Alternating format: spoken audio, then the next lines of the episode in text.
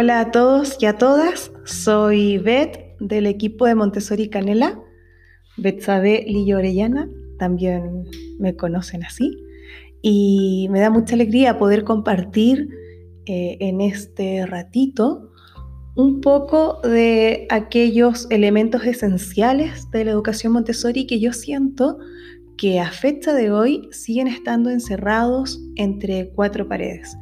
me parece que es súper importante poder ir generando un conocimiento colectivo eh, a partir de muchas experiencias, pero también de la propia obra de María Montessori y desde allí comenzar a generar diferentes caminos de reflexión, de análisis respecto de nuestra propia práctica de aula, pero también y sobre todo siento que es súper importante poder de una u otra manera reencontrarnos con aquello que nos hace vibrar, reencontrarnos con aquellos aspectos de la vida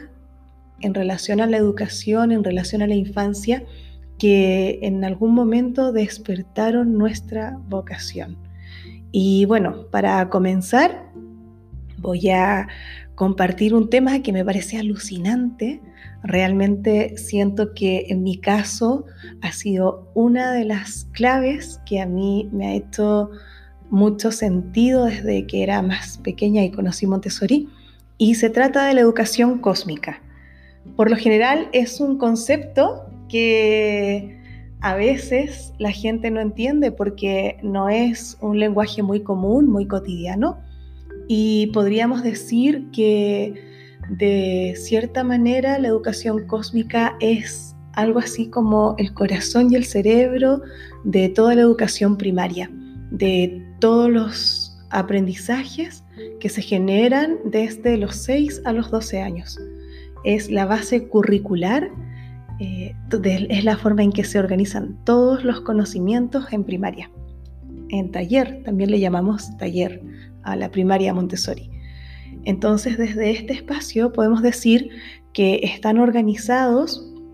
a través de eh, cinco grandes lecciones que son fábulas científicas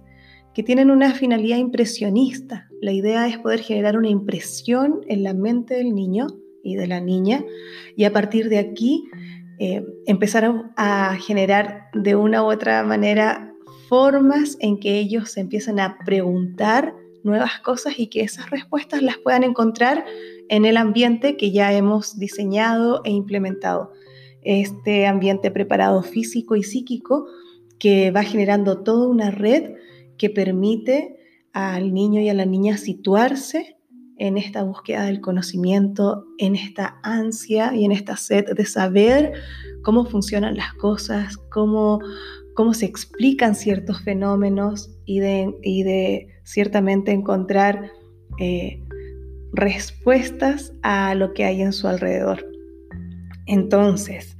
eh, tenemos organizadas entonces la educación cósmica en estas cinco grandes lecciones. La primera es una fábula científica que habla sobre el origen del universo. Se llama El Dios sin manos. La segunda gran lección es sobre el origen de la vida en el planeta y se llama La línea de la vida o en algunos países, fíjense que también la conocen como la fábula de la gota de agua. Luego tenemos la tercera gran lección que es sobre el origen de los seres humanos en el planeta Tierra y se llama la línea del hombre. Luego tenemos la cuarta gran lección que es sobre el origen de la escritura y la última gran lección es sobre el origen de los números.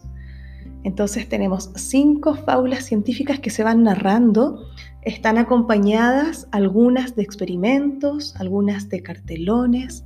otras están acompañadas de líneas de tiempo que tienen una característica muy especial y es que contienen la información precisa que se necesita para ir fijando una idea. No tienen información en exceso, porque justamente una de las cuestiones más importantes es que los niños y las niñas se sientan desafiados a querer investigar, a querer buscar, a ir más allá. Por eso también muchas veces cuando hablamos con Julie Rivera Río, una de nuestras fundadoras de la formación de taller de guías Montessori de primaria y también maestra y amiga, cuando hablamos con ella sobre los datos científicos de estas fábulas, eh, siempre nos hace reflexionar sobre la importancia de mantener los textos tal cual fueron escritos, más allá de que, claro, que hayan cambiado los datos y que no sean tan exactos. ¿Y por qué? Porque la idea es justamente que el niño, la niña pueda hacer todo un trabajo y un camino de contrastar esa información y darse cuenta del tiempo que ha pasado, que ha transcurrido desde que se escribió ese, esa gran lección al tiempo que tenemos hoy día y a la velocidad en que la ciencia va generando nuevos conocimientos. Eso es súper importante y por eso es que mantenemos siempre los textos originales, ¿ya? Luego, acompañado de todo este despliegue de las cinco grandes lecciones, tenemos algo que se llaman lecciones intermedias. Y las lecciones intermedias, eh, que también en algunos sitios se conocen como lecciones llaves, van entrelazadas entre una y otra gran lección. Por ejemplo, una lección intermedia que se presentaría después de El Dios sin manos sería la lección de humildad o la línea negra. Luego, por ejemplo, de, la tercera gran lección que es sobre el origen de los seres humanos en el planeta, presentaríamos la línea de la mano. Y así sucesivamente hay distintos tipos de relatos. Y también para poder complementar todo este trabajo, hay unas narraciones que han sido elegidas por diferentes eh, maestros y maestras a lo largo de todos los años. Y desde estas narraciones, que en unos siguientes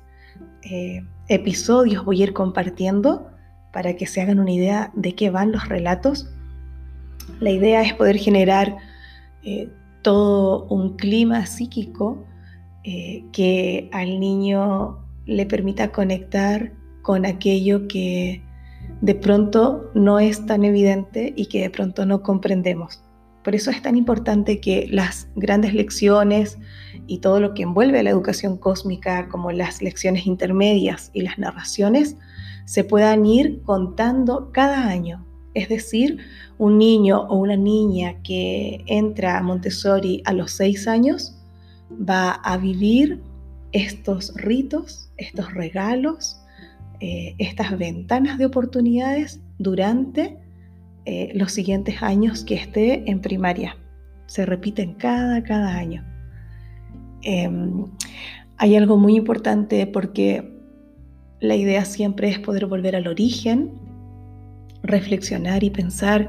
qué es lo que ha ocurrido para que yo pueda estar hoy día aquí presente contigo y desde ese espacio se genera toda una mirada de trascendencia de la vida. Es como que se despierta una admiración por la vida, una, admiración por la naturaleza. Hacemos, hacemos diferentes acciones que nos permiten ir tomando conciencia sobre todo lo que ocurrió para que nosotras estemos hoy día aquí presentes, eh, tanto en la naturaleza como en lo que ha creado y co-creado el ser humano. Así es que la educación cósmica es un espacio lleno de mística, lleno de misterio, lleno de cosas por descubrir y la verdad es que es impresionante cómo se articulan y cómo se entrelazan todos los saberes en el ambiente preparado a partir de, de estas narraciones y de estos relatos.